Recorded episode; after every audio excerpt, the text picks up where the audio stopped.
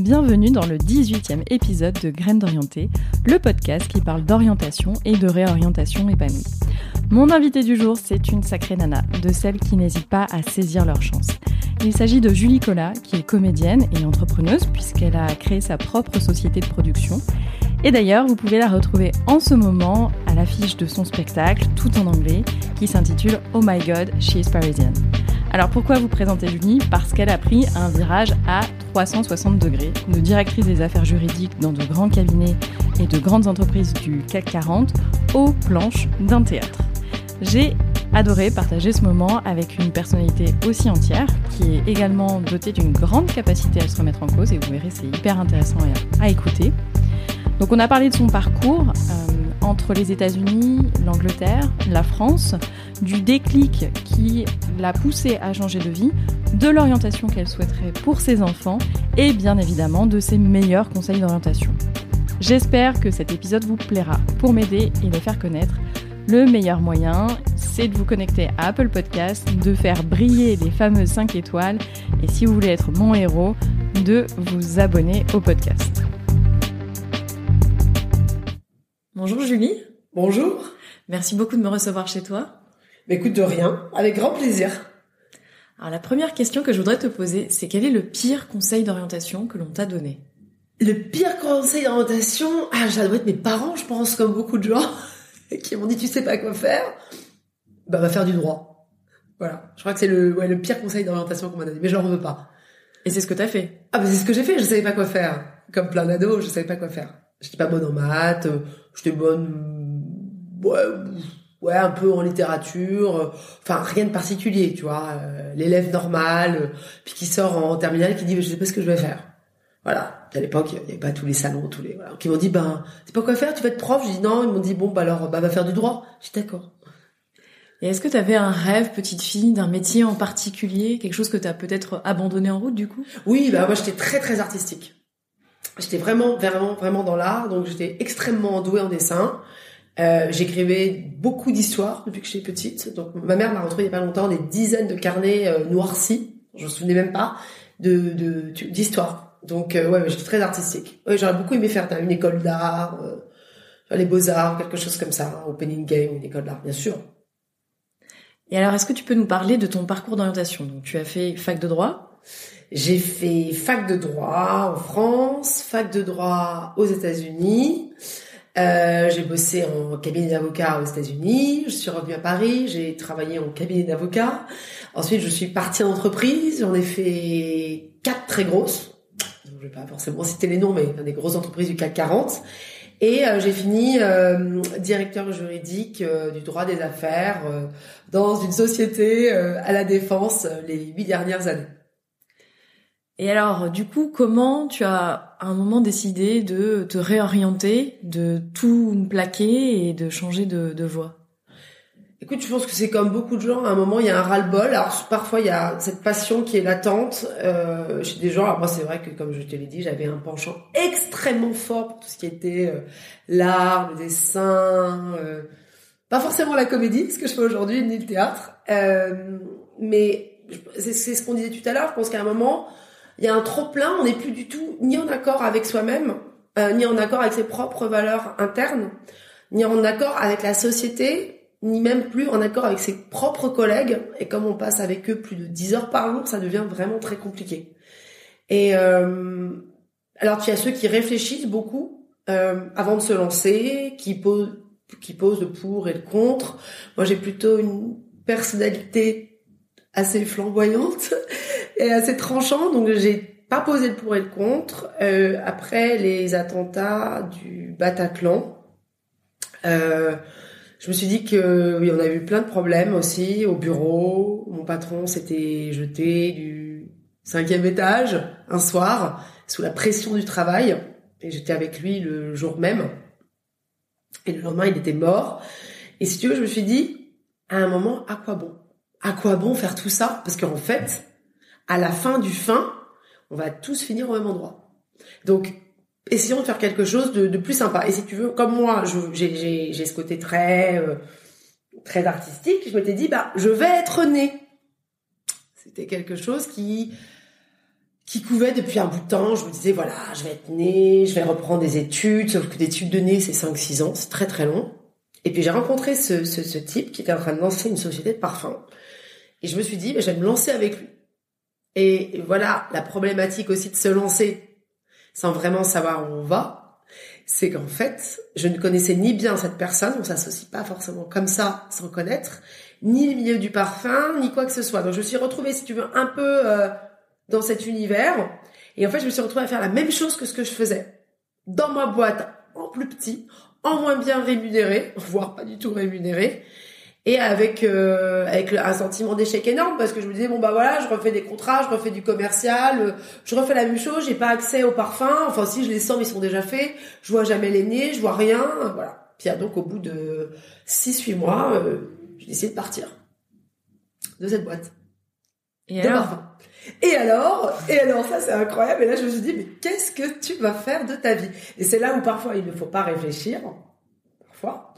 Euh, j'ai dit bah écoute, puisque c'est comme ça, cinq ans avant mon, mari m'avait dit bah tu vas monter un jour un spectacle en anglais. Et à l'époque, je travaillais en tant que directeur juridique. Je lui ai dit mais t'es complètement malade. Il m'a dit mais tu serais super bonne. Et donc j'ai décidé de faire ça. Je me suis dit bah écoute, puisque c'est comme ça, je vais monter un spectacle en anglais. Donc c'est quelque chose quand même que tu avais mûri depuis quelques temps. Bah non, j'avais pas mûri parce que si tu veux, il m'avait dit ça il y avait cinq ans. Et tu l'avais pas pris au sérieux. Et j'avais jamais rien pris au sérieux. C'était même un soir, on avait trop bu. Il était 3 heures du matin. et donc, si tu veux, à un moment, tu te retrouves au pied du mur, tu dis, mais, on est en France, on est ultra formaté pour faire ce qu'on sait faire.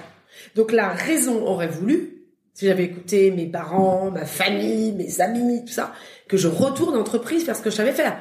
T'as le droit d'avoir fait un écart en France pendant 6-8 mois. Oh, je me suis trompée. T'as essayé de monter un truc. Alors on va dire, tu as raté. Moi, je pars du principe qu'il n'y a jamais de ratage, il n'y a que des essais. Et, donc, si tu veux, je me dis, ben, j'ai monté, c'est que l'anglais. Mais bien, on a pris de ne le dire à personne. Parce que les réactions après ont été extrêmement négatives quand j'ai commencé à me dévoiler. Donc, c'était en juin 2016. En septembre 2016, je me dévoile auprès du public, c'est-à-dire mes parents et mes amis. Et je leur dis, ben voilà, je suis en train de monter une société de production. Euh, c'est très compliqué de monter une société de production en France. Euh, je vais écrire un spectacle en anglais et tout le monde m'a dit mais qui va monter sur scène? Qui va faire? Mais moi. alors là, là, les réflexions comme en France, normal. Mais tu n'as jamais pris de cours de théâtre. Mais je pense qu'à un moment, il faut juste croire en soi. Il faut pas trop réfléchir. Et je me suis dit mais c'est pas grave. Je vais quand même monter puis je vais essayer. Puis ça marche pas, et ben j'arrêterai. Et puis je trouverai autre chose. Donc en janvier 2017, je me suis lancée dans une minuscule salle au bout du 17, du 18e arrondissement de Paris, mais un truc mais oh, horrible, tout petit, immonde. Et j'ai fait venir mes amis et plein de gens que je connaissais pas, euh, étrangers, parce que je là qu'elle est en anglais, et parce que je voulais un retour. Donc j'ai réussi, on a réussi sur deux dates à mixer euh, une trentaine de nationalités différentes. Et les retours ont été vachement bons. Et les gens m'ont dit, bah non, faut s'accrocher. Donc j'ai de janvier à mars 2017, j'ai tout réécrit et là, je suis allée passer les auditions avec juste moi-même, ma fleur et mon fusil, dans les théâtres, sans connaître personne. J'ai tapé à la porte des théâtres avec une affiche qu'on avait faite avec des, professionnels évidemment, euh, un synopsis, euh, des extraits montés dans ma petite salle pourrie, et puis moi-même, puis ma boîte de production parce que je savais très bien que se faire produire en France c'est quasiment impossible. Quand t'es pas connu, c'est impossible, mais c'est la même chose que dans on revient toujours à la même problématique de qui tu es, qu'est-ce que tu sais faire, d'où tu viens, comme en entreprise. Donc si tu veux, c'était pareil. Qui tu es, qu'est-ce que tu sais faire, d'où tu viens? Eh ben, je m'appelle Julie, je suis une ancienne euh, juriste en entreprise. Je sais pas faire de prod. Euh, je sais pas faire de prod. Euh, je sais pas faire de théâtre, mais j'ai une super idée. Je viens vous montrer ça. Si tu veux, on m'a un peu regardé bizarre. Et à ce moment-là, où est-ce que tu puises ta force pour euh, justement euh, prendre euh, ta fleur et ton fusil, aller faire la tournée des popotes, oh. et puis dire à tes parents, à ta famille, si ça va le faire? Alors, mes parents et ma famille, en janvier 2017, c'est assez beau pour tes auditeurs, euh, ça faisait un an que quand ils me voyaient, tout ce que j'étais en train d'entreprendre n'existait pas. C'est-à-dire que déjà le parfum, bon, certes, c'était une lubie, mais alors après, je, je te raconte même pas. Mais je suis, j'étais à un âge où ça dépend des gens, mais j'étais, j'étais très détachée de l'image que mes parents peuvent avoir de moi. Je les aime beaucoup, mais ils sont géniaux. Mais voilà. Donc ça me, touchait moins. Mais si tu veux, euh, c'est pas eux qui ont aidé. Sauf qu'en janvier 2017, quand ils sont venus me voir, il y avait une chinoise devant mon père qui s'est levée, qui est venue me voir, qui m'a dit le monsieur derrière. Je dis oui, c'est mon père. Elle m'a dit s'est. Il a applaudi, a tout rompre. Il a dit elle est faite pour ça. Et ensuite, je me souviens très bien, c'est un des il y a un journal qui m'avait interrogé là-dessus. Je leur avais répondu que c'était le plus beau moment de ma nouvelle carrière. Quand je suis arrivée dans le bar où je donnais une petite fête après, il a ouvert les bras, il, il était fier. Mais c'était impressionnant. Je pense que jamais je l'avais vu aussi fier. C'était euh, dingue. Et à partir de ce moment-là, ils ont été un soutien sans faille. Tu parles de l'importance de cultiver la connaissance de soi. Est-ce que c'est quelque chose, toi, que tu as fait tout au long de ton parcours ou c'est quelque chose que tu as fait a posteriori au moment où tu t'es dit, là, je suis plus à ma place et il faut, euh, du coup, trouver autre chose? Et, Écoute, non, moi, j'ai toujours, d'abord, j'ai toujours été un peu différente. J'ai toujours cultivé cette différence en entreprise. Les collègues qui sont venus me voir m'ont dit, bah, ce que tu fais sur scène, c'était la même chose en entreprise. Euh, j'ai toujours essayé de cultiver la différence chez les autres, d'avoir des amis très différents. Et euh, j'ai toujours beaucoup réfléchi euh, à moi j'ai toujours beaucoup réfléchi à quel sens, qu'est-ce que tu veux faire. Ça faisait des années que je trouvais plus de sens à ce que je faisais. Déjà, j'ai jamais vraiment aimé le droit, mais tu sais, t'as beaucoup de gens qui se contentent de ce qu'ils font ou qui sont heureux dans ce qu'ils font sans se poser de questions. Puis t'as les vraiment heureux au travail. Et ceux-là, je les envie. Je sais pas combien ils sont de pourcents. Ceux-là, je les envie vraiment. Mais t'as aussi tous ces gens qui disent bon bah voilà, faut gagner sa vie. Euh, je me pose pas vraiment de questions. Et ça, je m'en suis rendu compte après, parce que quand j'ai quitté l'entreprise pour faire ça et que les gens étaient au courant, mes collègues, de travail, que je faisais ça, tu n'as pas idée des réactions que ça a provoqué. Ou ultra enthousiaste, dans une minorité des cas, ou alors une indifférence totale matinée d'une certaine, d'une grande incompréhension. Euh, des collègues ultra proches ne sont jamais venus. Jamais venus au théâtre. Parce que si tu veux, lorsque tu bouges les lignes autant, tu détruis les certitudes d'énormément de gens. Tu piétines les certitudes des gens. Quand tu fais un virage à 360 comme celui que j'ai fait, qui est, même moi, je me demande comment j'ai fait un truc pareil aujourd'hui. Tu piétines vraiment les certitudes des gens. Et j'ai fait ça aussi chez mes amis. Les réactions étaient, on peut pas dire aujourd'hui, objectivement, s'ils écoutent ton podcast, tant pis, mais on peut pas dire qu'elles ont été tout le temps extrêmement positives. Oui, et, je pense que c'est le cas pour la majorité des gens. C'est pas forcément comme tu le dis, euh, les gens sont bienveillants dans le fond et ils sont géniaux par ailleurs, enfin nos familles, nos amis, mais on devient un miroir un peu de projection. Tu deviens le miroir de projection complètement, à 100%. Sauf chez les gens qui sont extrêmement stables dans leur vie et professionnelle, amicale, vraiment des gens ultra stables, ils comprennent. Si tu veux, tu, tu, ils projettent pas sur toi, mais c'est une minorité de gens qui vont pas projeter ce que tu es en train de faire. Non pas qu'ils veuillent faire ça, mais tu, tu déstabilises un, une, une, une, façon de vivre hmm. chez ces gens-là. Comment tu t'es senti la première fois où tu es montée sur scène? Alors si c'est la première fois en janvier dans la petite salle, hyper mal. Je hyper, bah, hyper, si, j'étais très stressée et surtout, euh, vraiment, je te raconte pas, c'était un ancien garage reconstruit. Oh, le truc. Euh, mais sur scène, j'ai senti que je pouvais le faire. Je sais pas comment t'expliquer. Et mon mari, qui a toujours été le soutien numéro un, alors lui, il a soutenu le projet à fond. Même quand j'ai lâché mon boulot. C'est pas la première question qu'il m'a dit, c'est pas, comment on va faire avec l'argent? C'est vas-y, fonce, c'est génial. Et lui, il a, il a fond dans la société. Il aide beaucoup. Il passe au moins 6 heures de, de sa semaine sur, sur les projets le week-end. Euh, il bosse énormément dessus et tout. Mais hein, il m'a dit, Julie, j'aurais su en janvier 2017 si t'étais faite pour ça ou pas. Et quand je me suis vraiment lancée sur une scène professionnelle au Beau Théâtre, euh, le, le, directeur m'a pas donné euh, les vendredis et les samedis par bonté de cœur, si tu veux. Lui, derrière, c'est l'image de son théâtre c'est est-ce que tu vas faire venir du monde, c'est est-ce que tu vas te voilà. Donc il te donne ta chance, mais il sait que derrière il y a une possibilité que ça marche. Donc c'est pas, il te le donne pas par, euh, c'est comme un petit bout de pain que tu jettes aux oiseaux. Et euh, quand il était venu me voir, il m'avait dit ouais ça, ça, ça, peut vraiment le faire, ça peut vraiment le faire. C'est hyper osé, très couillu quand même surtout en anglais à Paris, mais ça peut, ça, ça peut le faire. Et donc si tu veux aujourd'hui ça fait un an et demi et et comme je suis quelqu'un qui sait pas se poser, j'ai des projets dans tous les sens et c'est un texte, je me mets, je me remets en danger toutes les semaines avec des nouveaux sketchs toutes les semaines sur l'actualité qui sont quasiment testés en direct, en direct live avec le public. Je peux pas faire autrement. Je suis sur le fil toutes les semaines, donc t'imagines bien qu'il y a des fois où ça va être vachement bien. Et puis il y a des fois où tu vois le sketch il va, il a pas été testé avant quoi, ça, ça rate. Et je, donc je me, je réessaye, je réessaye, je réessaye, jusqu'à temps que ce soit parfait. T'as quand même une grande capacité à te remettre en question et aller de l'avant. À, à, à, vraiment, ouais. Moi, je me remets en question, mais je passe ma vie à me remettre en question, en fait. Moi, je passe ma vie à me remettre en question. Je savais que dans mon boulot, j'étais bonne sans être hyper bonne. Je faisais pas des étincelles. Franchement, j'ai toujours été hyper lucide sur moi-même. Euh, là, je, je révolutionne pas non plus l'humour, faut arrêter. Mais qui révolutionne l'humour, toi? Il y a eu Coluche, des proches, euh, voilà. Mais euh, je fais quelque chose qui me correspond vraiment, même si objectivement, je n'ai jamais été aussi stressée. Je n'ai jamais été dans cet état-là. Je suis accrochée au mur tous les jours. Parce que toutes les semaines, je remets ma tête en jeu. Les gens sont là pour me juger. Et se privent pas de le faire, pour le coup. Entreprise, c'est très discret. C'est une fois par an, ton, ton entretien annuel. Là, ton entretien annuel, tu le passes tous les jours. C'est très compliqué. C'est compliqué à gérer, même émotionnellement. C'est les montagnes russes.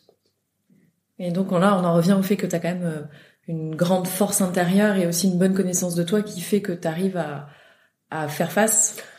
Ah mais je pense pas que tout le monde soit capable de faire ce que je fais aujourd'hui, c'est pas possible. C'est très compliqué. Hein. Moi, quand tu, si parfois je m'arrête sur moi pour me dire ce que, qu'est-ce que tu es en train de faire, qu'est-ce que tu as monté dans un an et demi, je me dis mais t'es complètement taré. Et si je pense à l'avenir, je suis encore plus tarée. Parce que je ne sais pas où ça, ça va mener. Alors ça va mener... Je suis plus inquiète aujourd'hui. Je pense pas quand tu montes quelque chose, il faut être inquiet. Il faut y aller, comme on dit en anglais, avec le flow. Tu vois, tu vas petit à petit et tu vois où, ça va mener. Il faut pas projeter euh, non plus des années en avant parce que c'est c'est jamais bon, surtout quand tu commences euh, une nouvelle activité. C'est trop compliqué. Aujourd'hui, tu es maman. Et donc, euh, on disait tout à l'heure, tu as une expérience du système scolaire euh, anglo-saxon. Qu'est-ce que ça t'a apporté et euh, aujourd'hui, quelle orientation toi tu souhaiterais pour tes enfants? Écoute, moi j'ai été élevée en, j'ai eu la chance d'être élevée en quasiment en double système, non mais même en double système parce que j'ai vécu six ans à Londres avec mes parents. Quand on est revenu en France, j'ai eu la chance de rentrer dans une section américaine et de passer mon bac franco-américain. Et je, moi, j'ai bien vu. Ensuite, je suis partie. Euh, j'ai fait mes études de droit, mais franco-anglaise en France. Et ensuite, je suis partie aux États-Unis en anglais. Donc, si tu veux, moi, j'ai eu cette chance de pouvoir voir les deux systèmes et parfois d'être élevée en même temps dans les deux, d'être avec les profs français. Franchement, l'enfer. C'est où on projette sur toi des choses. On projette sur toi le fait que t'es pas bon en maths dès la sixième ou que t'es pas ceci, ou que t'es pas cela, ou que t'es un enfant difficile. Tu vois, c'est il y a des projections alors que le les Anglais, les Américains, les, ils projettent pas ça sur l'enfant. Il y a aucune projection qui est faite sur l'enfant. L'enfant doit se projeter lui-même et il est aidé dans sa propre projection de manière ultra positive. Et moi, je pense qu'aujourd'hui, si j'arrive à faire ce que je fais, c'est aussi parce que j'ai eu ce double modèle. Le modèle français, qui m'a permis de faire de bonnes études, de bien gagner ma vie. Et le modèle anglo-saxon qui est plus fou, qui est un peu aide-toi, le ciel t'aidera. Et puis, il n'y a jamais d'échec. En France, on dit ouais, c'est un échec. Et ça, il prend le risque. On te dit en France, prends le risque. En anglais, on le traduit par take a chance. Prends ta chance. Ça veut tout dire. Ça veut tout dire. Ça veut bien dire qu'on ne voit pas les choses de la même façon. Nous, les Français, et le vieux continent est le modèle plus, tu vois, plus, beaucoup plus moderne à mes yeux de, de, de l'anglo-saxon. Si on élevait un peu nos enfants comme ça, prends ta chance. Ça changerait tout. Ça changerait tout sur les générations qui viennent. Et alors du coup, comment t'essaies de le transmettre à tes enfants euh... Bah moi, je les ai laissés dans l'école publique déjà parce que euh, je trouve que l'école publique aujourd'hui fait très attention à, à ses enfants. D'abord, c'est un très bon système. Fait très attention à ses enfants, à la singularité de ses enfants. Moi, comme je le disais, j'ai un enfant qui est euh, le premier vraiment HPI pour le coup, et ça aurait été extrêmement compliqué dans une école privée dure. Il il l'aurait cassé parce qu'il était très très différent. Et l'école publique l'a remis dans le droit chemin. Aujourd'hui, c'est un enfant bon, qui a de l'avance en, en classe et tout, mais qui est accepté, qui est normalisé avec tout le monde, qui me roule bien, qui marche bien, et je peux, je ne peux dire que merci à l'école publique d'avoir accepté dans les premières années de sa scolarité cette singularité qu'il avait, si tu veux, et de pas essayer de l'avoir fait rentrer dans un moule en un an. Il a fallu quatre ans pour faire rentrer dans le moule. Donc, et je, et je les élève. Et comment tu veux que je les élève à leur dire demain tu vas faire l'ENA quand moi-même d'abord je l'ai pas fait je ne projette pas sur mes enfants ce que je n'ai pas fait mais non, mes parents n'ont pas vraiment non plus projeté sur moi quoi que ce soit. m'ont dit de faire du droit parce que bah, ils n'étaient pas non plus avocats, mes parents, hein, donc euh, voilà.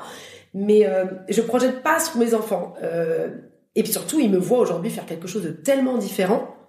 Comment est-ce que je peux leur imposer des métiers qu'ils ne voudront pas faire plus tard? Ce qui est le cas de la plupart de mes amis quand je les entends parler. Hein.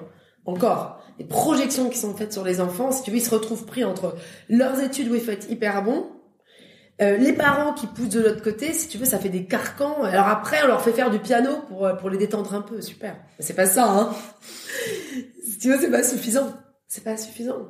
Il faut les ouvrir. Euh, il faut vraiment les ouvrir au monde. Et nous, moi, je les ouvre, je les emmène au théâtre, j'en fais une rencontre. Ils connaissent des centaines de gens. Euh, tu vois, si mon fils me dit, d'ailleurs, il y en a un qui m'a, le plus grand l'autre jour m'a dit, ah, moi, j'aimerais bien être chef. Je dis, bah, sois chef, si tu veux, mais le meilleur. Dis-toi toujours que tu seras le meilleur. Et alors, comment on fait, après avoir eu cette expérience du système anglo-saxon, justement, pour essayer de leur inculquer euh, euh, la prise de parole, le fait d'être à l'aise avec soi-même, des choses qui sont finalement pas mises en avant dans le système scolaire classique euh, français? Ah oui, c'est ferme-la et ferme-la.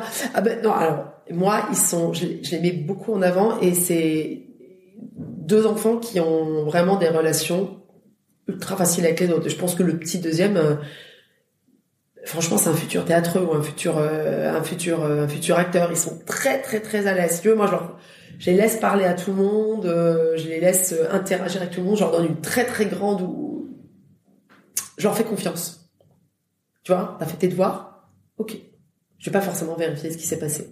Tu vois, ils sont petits, ils ont, ils ont 6 et 11 ans, mais ils se gardent le soir tout seuls. Tous les nuits, étaient folles et tout. Je dis, mais moi, j'ai je dis pas qu'ils sont capables de tout faire, mais je leur donne une très très grande autonomie pour que justement ça devienne des autonomes et des et des citoyens du monde. Et c'est pareil quand on voyage, quand on voyage, on part euh, en Asie, en machin, on n'a jamais rien de prévu. On part avec des sacs, on sait même pas où on dort le, jour, le soir même, si tu veux. Donc euh, c'est pour on se retrouve dans des endroits, où on a fait des trucs mais pas possible. Tu vois, on savait même pas, on nous a ouvert des garages, on savait pas où on allait dormir avec des petits enfants. Et et c'est la vie, si tu veux, c'est la vie. C'est la vie, c'est ça. C'est on va être de plus en plus mixé, de plus en plus amené à interagir avec des populations différentes, euh, avec des gens différents. Euh, et moi, je veux vraiment qu'ils soient comme ça. Je veux pas forcément qu'ils ressemblent au modèle euh, français, si tu veux, de l'enfant. Tu vois, qu'on pousse à faire HEC. S'ils veulent le faire de même, très bien. Hein. Je serais très contente. Je les pousserai jamais à faire un truc pareil. D'avoir monté ton propre spectacle et ta boîte de production, est-ce que ça t'a appris des choses sur toi? Ah ben ça m'a appris que j'avais du sang sous les ongles. Parce que quand tu gagnes ton salaire euh, qui est plutôt très confortable euh, tous les mois, il y a des mois où c'est un peu dur, il y a des mois où bah, tu fous pas grand chose, genre le mois de mai en France, et que ça tombe à la fin du mois, franchement, très objectivement, j'étais pas stressée. Hein. Tu vois, part dans les moments un peu, voilà, j'étais vraiment pas stressée. Là, j'ai quand même appris que si tu veux que l'argent rentre, c'est même pas qu'il faut se bouger c'est que tu es obligé de te bouger, mais 100 fois plus qu'un salarié. Tu es obligé de remuer ciel et terre si tu veux que ça fonctionne, quoi. C'est vraiment un, ah, c'est un nouveau monde pour moi. J'ai dû apprendre à faire la commerciale. Le truc qui était pour le coup pas évident pour moi. Se vendre soi-même, c'est ce qui est le plus difficile, je crois. Euh, donc ça m'a vraiment appris ça. Ça m'a appris euh, l'autonomie. Ça m'a appris à réfléchir euh, sur moi. C'était, j'en avais déjà fait, mais à réfléchir encore plus sur moi ça m'a appris à être très courageuse, ça m'a appris à gérer le stress. Beaucoup de stress d'avoir sa propre société, et puis de, tu vois, de voir son comptable tous les ans, tu lui dis est-ce que je peux me payer, est-ce que je peux pas me payer, qu'est-ce que je peux faire, tu vois, de devoir gérer son argent très différemment, parce qu'il y a quelque chose, et je pense que c'est le frein numéro un chez les gens, c'est clairement l'argent, quoi. Alors c'est vrai qu'aujourd'hui, tu arrives dans un appartement qui est quand même relativement beau et tout machin, mais c'est vrai que moi j'ai bien gagné, bien gagné ma vie, on a bien gagné nos vies. Aujourd'hui, on fonctionne plus que sur un salaire. Voyez, de l'argent qui rentre, la boîte, elle est profitable. Hein. Mais avant que je puisse me payer comme avant, je sais pas si ce sera possible un jour. Donc, tu t'apprends à vivre, euh, t'apprends à vivre différemment, mais t'as moins de besoins aussi. Peut-être parce que t'es plus rempli par ailleurs. D'autres choses. Donc moi, avant où j'allais faire les magasins à l'heure du déjeuner, ça arrivait très souvent avec des collègues, puis qu'on achetait plein de trucs, mais c'était pour me remplir de quelque chose qui n'existait pas. Et je dois t'avouer qu'aujourd'hui, j'ai vraiment plus besoin de faire ça je sais pas, je vais jamais dans les magasins. Ça doit m'arriver euh, trois fois par an. Je vais plus dans les magasins. Pour conclure ce podcast, je voudrais te demander quel serait ton meilleur conseil d'orientation. Tu peux l'adresser soit à des jeunes, euh, qui sont par exemple au collège ou au lycée, ou à des jeunes pros ou des aspirants à la reconversion. Alors, pour les jeunes, c'est compliqué, mais j'espère que la nouvelle réforme va faire en sorte que les gens choisissent vraiment ce qu'ils ont envie de faire. Euh, moi, je dirais de n'écouter que soi-même, de naviguer, euh, d'aller poser le plus de questions possibles, que ce soit vos parents, les amis de vos parents, euh, les, parents de vos copains, d'aller voilà, qu'est-ce que tu fais, pourquoi t'as fait ça, et ça t'a mené où? C'est comme ça qu'on découvre vraiment ce qu'on a envie de faire. C'est pas qu'en écoutant ses parents, parce que sinon, bah, on va très souvent on va dans le mur en tout cas, ça c'est sûr. Quand on est euh, quand on est en train de se reconvertir, euh, tout le monde parle du business plan, euh, du business. Je pense qu'à un moment il faut arrêter quoi. Le business plan, sauf à vouloir monter un projet où on a besoin d'aller voir des banques et de lever de l'argent dès le début, parce qu'on va ouvrir un restaurant, parce qu'on va ouvrir une structure qui, la plupart des métiers dans lesquels les gens se, se reconvertissent aujourd'hui n'ont pas besoin de fonds de départ, voire très peu. Donc à un moment, il faut arrêter de penser. À un moment, il faut juste se lancer. Et comme je disais, il y a que des essais. Et parfois, plein d'essais. Nous, on a, j'ai des, nous, on a deux, trois copains, dont un qui a réussi, mais aujourd'hui, c'est énorme. Il est, il s'est raté. C'est un ancien de chez L'Oréal. Aujourd'hui, qui a une boîte qui s'appelle Webel, qui est absolument énorme. Il s'est raté je ne sais combien de fois avant de réussir. Donc, c'était des essais. Voilà, c'est pas grave. On a le droit, on a le droit à l'échec. Et puis il faut pas écouter les jugements des gens. De toute façon, les gens, à part quelques très bonnes personnes, seront toujours là pour vous empêcher. Parce que c'est la nature humaine. On prend pas de risques. C'est pas possible de prendre des risques. Tu vois, le risque n'est pas inhérent à la nature humaine. Tu dois rester dans ce que tu sais faire, donc dans une zone de confort. Donc je dirais aux gens, mais sortez de votre zone de confort. Si vous avez envie de le faire, faites-le. Essayez. C'est hyper important. Alors, elle vous a plu la belle personnalité flamboyante de Julie? Je ne sais pas pour vous, mais moi, ça m'avait donné une super pêche en écoutant sa détermination. Si vous voulez voir son spectacle, elle est encore en haut de l'affiche jusqu'au 20 juillet et ça se passe au théâtre Saint-Martin.